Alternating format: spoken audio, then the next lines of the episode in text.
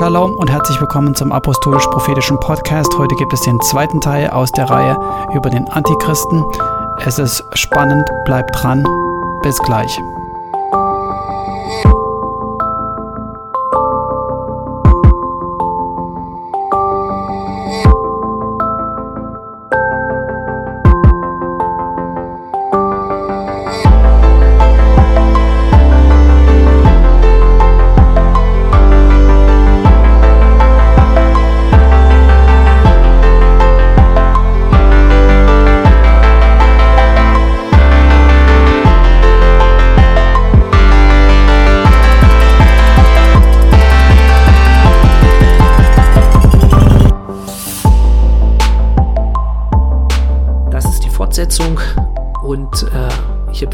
Auf jeden Fall die vorhergehende Folge zu hören.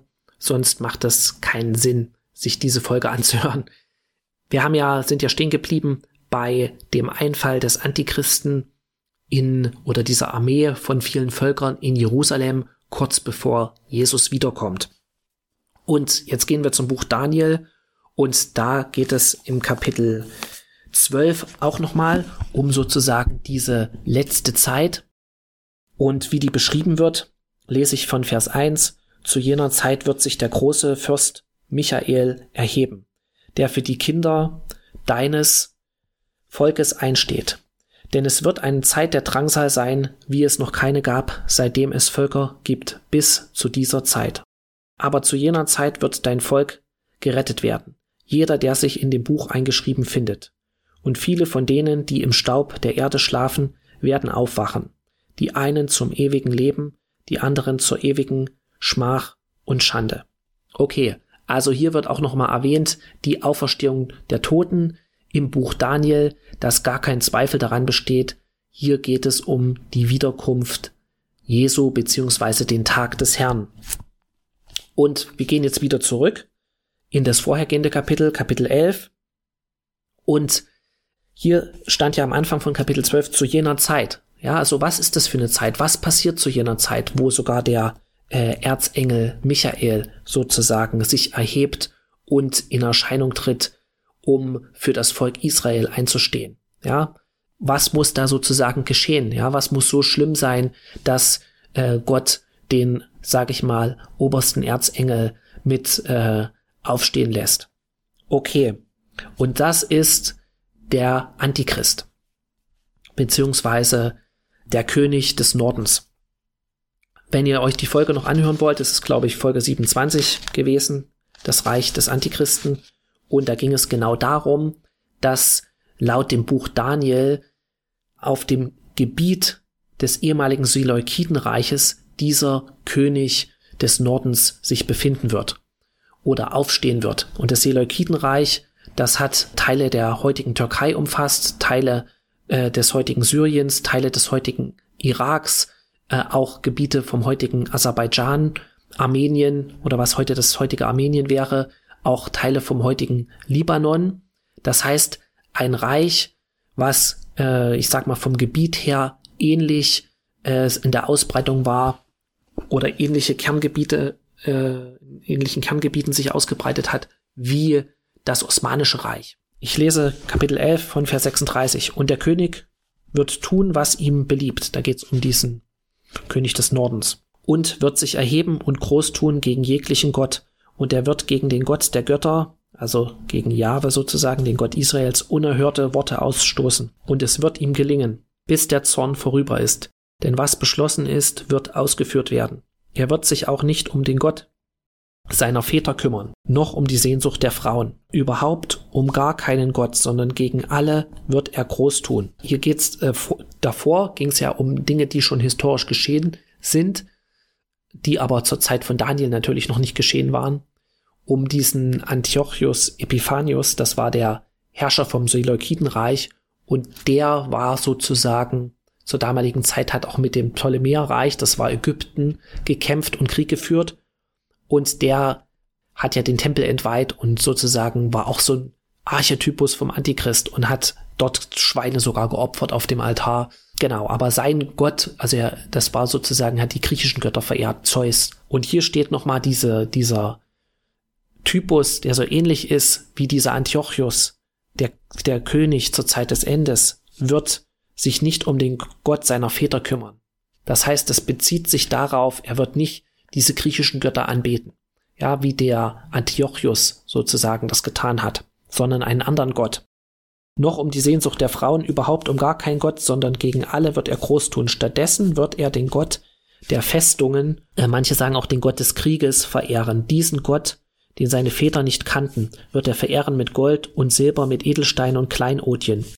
Und er wird gegen die starken Festungen vorgehen mit einem fremden Gott. Das heißt, auch der Antichrist wird religiös sein. Ja, es wird kein areligiöses, atheistisches Reich sein oder sozusagen eine neue äh, alles ist eins Religion, Humanismus, wie sich das manche vorstellen, äh, von der UN geführt oder irgend so ein sowas, sondern er wird religiös sein und einen Gott genau verehren, den es zu der damaligen Zeit, als das Buch geschrieben wurde, noch nicht gab. Wer diesen anerkennt, dem wird er große Ehre erweisen, beziehungsweise es gibt ja nur einen Gott, der Gott Israels, aber ein Gott, der zu der damaligen Zeit, wo Daniel das aufgeschrieben hat, noch nicht bekannt war, noch nicht angebetet wurde. Dem wird er große Ehre erweisen, und er wird ihnen Gewalt geben über viele und zur Belohnung Ländereien unter sie verteilen. Zur Zeit des Endes aber wird der König des Südens mit ihm zusammenstoßen. Der König des Südens, das ist das Ptolemäerreich gewesen und auf diese Zeit des Endes bezogen, ja, ist auch nochmal der, der Hinweis darauf, das geht hier um die Endzeit, die Zeit des Endes, äh, das ist das heutige Ägypten. Zu der Zeit des Endes aber wird der König des Südens mit ihm zusammenstoßen. Da wird dann der König des Nordens mit Wagen, Reitern und vielen Schiffen auf ihn losstürmen und in die Länder eindringen und sie überschwemmen und überfluten. Er wird auch in das herrliche Land kommen und viele werden unterliegen. Das herrliche Land, das, damit ist Israel gemeint. Diese aber werden seiner Hand entfliehen, Edom, Moab und die vornehmsten der Ammoniter. Edom, Moab, damit ist das heutige Jordanien gemeint. Er wird auch seine Hand nach den Ländern ausstrecken und das Land Ägypten wird nicht entfliehen, sondern er wird sich der Gold- und Silberschätze und aller Kostbarkeiten Ägyptens bemächtigen. Auch werden Lubiter, also das sind Libyer, und Kuschiten, das sind, ist der Sudan, der heutige Sudan, zu seinem Gefolge gehören aber Gerüchte aus Osten und Norden werden ihn erschrecken. Daher wird er in großer Wut aufbrechen, um viele zu verderben und zu vertilgen. Und er wird sein Prachtzelt zwischen dem Meer und dem herrlichen Berg des Heiligtums aufschlagen, also in Israel. Da wird er sein Ende finden und niemand wird ihm helfen. Und das andere haben wir dann schon gelesen. Dann kommt der äh, Erzengel Michael und sozusagen die große Drangsalzeit. Was auch Sinn macht, weil sie dadurch auf, ausgelöst wird, dass es sozusagen einen Krieg gibt, einen Weltkrieg. Ja, wenn wir das uns mal angucken, auch wenn man das auf die heutige Zeit bezieht, und ich sag's mal so, selbst wenn du es nicht auf die heutige Zeit beziehen willst und denkst, okay, das dauert noch 100 Jahre, bis Jesus wiederkommt, kann ja durchaus sein, wir wissen es nicht. Niemand weiß den Tag als nur der Vater allein. Ähm, sagt die Bibel eindeutig, dass dieser König des Endes ist der König des Nordens. Und aus dem Kontext, deswegen solltest du das ganze Buch lesen und das ganze Kapitel, das schaffen wir jetzt nicht, wird ersichtlich, dass es ein Reich ist, was auf dem damaligen Gebiet des Seleukidenreiches, auf dem heutigen Gebiet der Türkei ersteht, also eine, die Wiedergeburt eines von der Türkei angeführten Reiches. Ein religiöses Reich, in dem Sinne auch mutmaßlich ein islamisches Reich, es sei denn, die Türkei würde sich jetzt noch zu einer anderen Religion bekehren, was ich mir nicht vorstellen kann. Und der Islam hat sich auch durch Krieg und Schwert ausgebreitet. Daran besteht kein Zweifel. Und Ägypten ist zwar auch, sage ich mal, ein islamisches Land, aber Ägypten ist auch die Schutzmacht der Araber. Und in der arabischen Welt, wenn man sich ein bisschen damit beschäftigt, wird von vielen das mit großer Sorge gesehen, dass die Türkei sozusagen wieder den alten Herrschaftsanspruch ähm, oder den alten Platz für sich beansprucht und Gebiete in Syrien erobert, im Irak Militärbasen baut. Also im Nordirak gibt es, glaube ich, über 20 türkische Militärbasen. Regelmäßig werden die Berge im Nordirak, wo PKK-Stellungen sind, bombardiert äh, von russischen, äh, von ähm, türkischen Kampfjets. Und die führen dort Militäreinsätze durch, eigentlich in einem äh, völlig fremden Land, wo sie gar nicht die, die Autorität dazu haben. Nämlich sie machen es aber einfach. Und genauso in Syrien ist es ersichtlich, dass die Türkei immer mehr Militärbasen auf, ausbaut und ja auch schon angekündigt hat, dass sie eigentlich mehrere Gebiete noch befreien wollen aus ihrer Sicht. Und das wird natürlich mit großer Sorge auch von den anderen arabischen Ländern gesehen und von Ägypten. Weil Ägypten auch schon die Türkei gewarnt hat, als sie in Libyen eingegriffen haben. In Libyen wäre die äh, Muslimbruderschaft, das ist diese offiziell anerkannte Regierung, die in, im, in äh, Tripolis ist, die hätte gar nicht sozusagen überstanden oder überlebt, wenn die Türkei nicht militärisch eingegriffen hätte mit Drohnen und Söldnern aus Syrien. Von daher würde das auch Sinn machen, was hier in der Bibel steht, dass wenn es weiter zu so einer Eskalation kommt und die Ägypter sagen, okay, wir müssen äh, dem Einhalt gebieten, dass es zu einem Krieg kommen wird, so wie es hier steht zwischen Ägypten und der Türkei. Und hier steht auch, Buch Daniel, dass Libyen also wahrscheinlich der Teil Libyens, der jetzt schon von der Türkei unterstützt wurde, und der Sudan, äh, also wahrscheinlich der Nordsudan, der muslimische Sudan, gegen Ägypten kämpfen wird. Und das wird dazu führen, wenn man sich das mal überlegt, weil hier steht geschrieben, dass äh, der König des Nordens Ägypten erobern wird mit seinen Verbündeten und dass er Beute verteilen wird. Das würde auch bedeuten, dass die Türkei in den Besitz vom Suezkanal kommt. Das wiederum ist die sage ich mal, Hauptschlagader des Welthandels oder eine der Hauptschlagadern des Welthandels. Ähnlich wichtig wie der Panama-Kanal, wahrscheinlich noch wichtiger. Und das würde auch sämtliche anderen großen Nationen mit auf den Plan rufen. Und deswegen sieht man, liest man auch hier, nachdem das geschehen ist, nachdem sozusagen der Antichrist oder der König des Nordens Ägypten erobert hat mit seinen Verbündeten, wird er Gerüchte hören, aber Gerüchte aus Osten und Norden werden ihn erschrecken. Also Osten, was ist im Osten? Weiter östlich eine, eine große Militärmacht, könnte man sagen, die Interesse daran hat, dass sowas nicht passiert und der Welthandel nicht gestört wird oder nicht komplett äh, mit von der Türkei mit bestimmt wird, ist China. Und im Norden von der Türkei ist Russland beziehungsweise Europa. Das heißt, das wird zu einer großen militärischen Auseinandersetzung führen, wie es hier steht, dass der Antichrist in Wut aufbrechen wird, in großer Wut aufbrechen wird, um viele zu verderben und zu vertilgen. Und mit den Gerüchten, da ist gemeint, das sieht man auch in vielen Studienbibeln, Kriegsgerüchte. Das heißt, das wird sozusagen die rote Linie sein, wenn Ägypten erobert wird, dass andere Nationen mit auf den Plan treten. Und das führt dann zu dieser großen Drangsalzeit, wie sie nie zuvor gewesen ist. Ja, das ist natürlich klar, wenn sämtliche Militärmächte auf der Welt in einem Konflikt sind, der Antichrist mit seinen Verbündeten, dann kann sich jeder ausmalen, was dabei rauskommt. Okay, das dazu. Wir wollen uns jetzt noch eine Stelle angucken, welche Nationen gemäß der Bibel mit dem Antichristen zusammen in Israel einfallen werden. Und das ist im Buch Hesekiel. Im Kapitel 38 das kennen die meisten von euch sicher auch, die Weissagung gegen Gog. Und wenn man sich englische Studienbibeln anguckt, da gibt es auch Karten, wo diese einzelnen Völker, die in der Bibel im Alten Testament erwähnt sind, wo die geografisch einzuordnen sind, dann versteht man auch Dinge besser. Das äh, ist die heutige Türkei. Ja, Gog und Magog ist die heutige Türkei. Und äh, erstaunlicherweise sind auch alle Sendschreiben in der Offenbarung an Gemeinden gerichtet, die sich alle in der heutigen Türkei befinden oder an Städte, die heute anders heißen, aber die sind alle in der heutigen Türkei. Also Kapitel 38. Und das Wort des Herrn erging an mich folgendermaßen. Menschensohn, wende dein Angesicht gegen Gog im Land Magog, den Fürsten von Rosh, Mesech und Tubal, und weissage gegen ihn. Und sprich, so spricht Gott der Herr. Siehe, ich komme über dich, Gog, du Fürst von Rosh, Meshech und Tubal und ich will dich herumlenken und will dir Haken in deine Kinnbacken legen.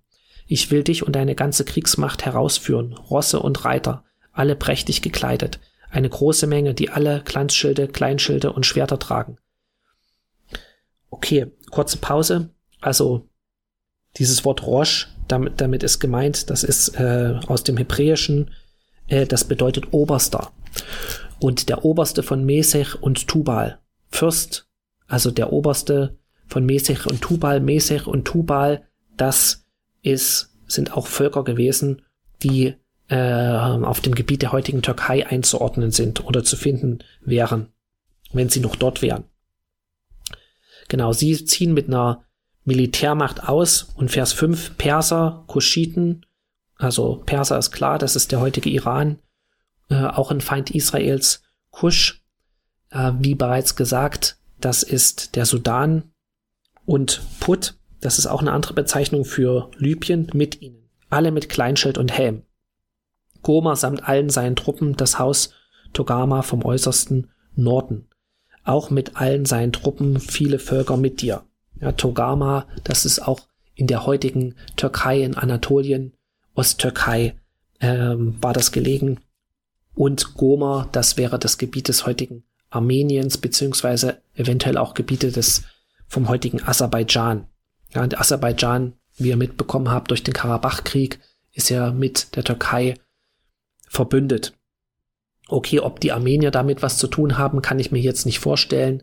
Ob vielleicht auch noch ein Krieg sein wird, wo Aserbaidschan und die Türkei den Rest von Armenien annektieren für sich, äh, das weiß ich nicht. Ich kann mir zumindest nicht vorstellen, dass die Armenier mit einem als christliches Land mit einem islamischen äh, Reich zusammen äh, gegen Israel in den Krieg führen in den Krieg gehen werden.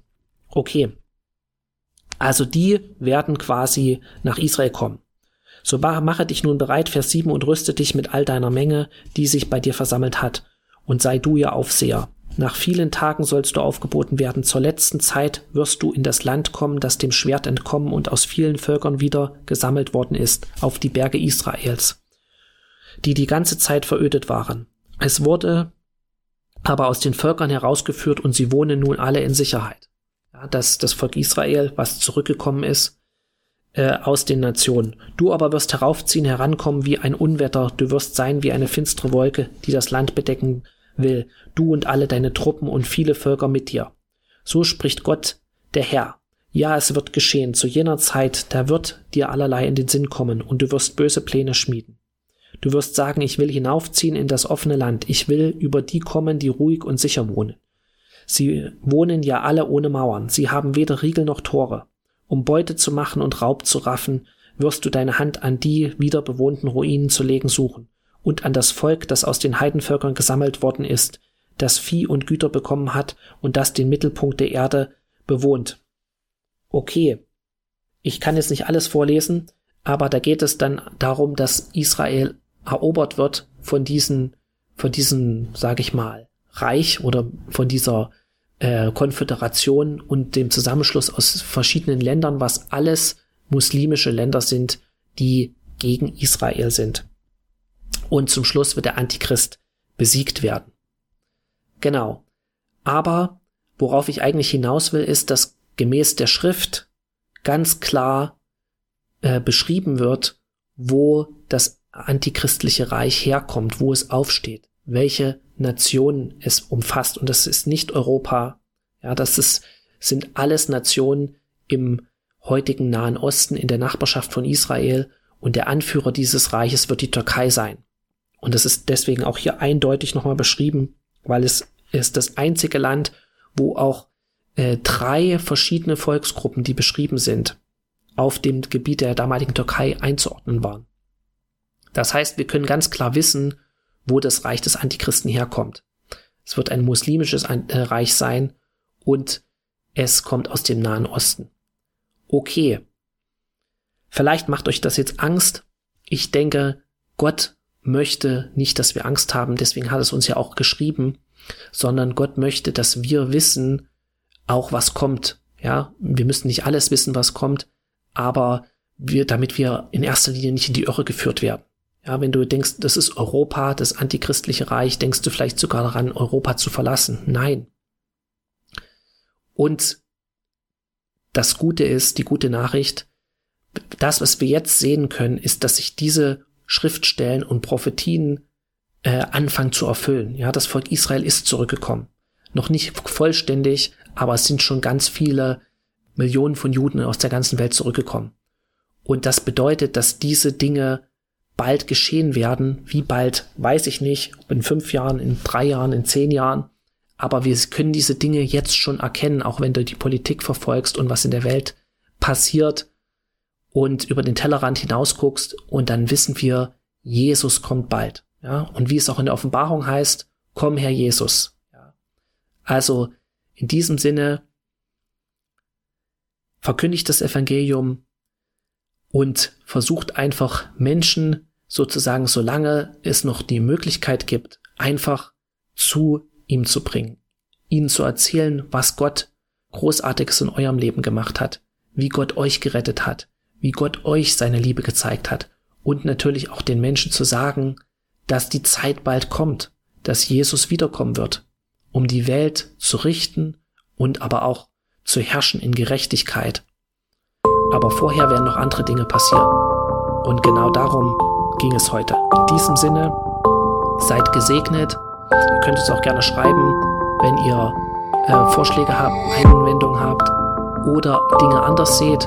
Ähm, wir sind da auch offen und genau, habt ein schönes Wochenende. Shabbat Shalom. Amen.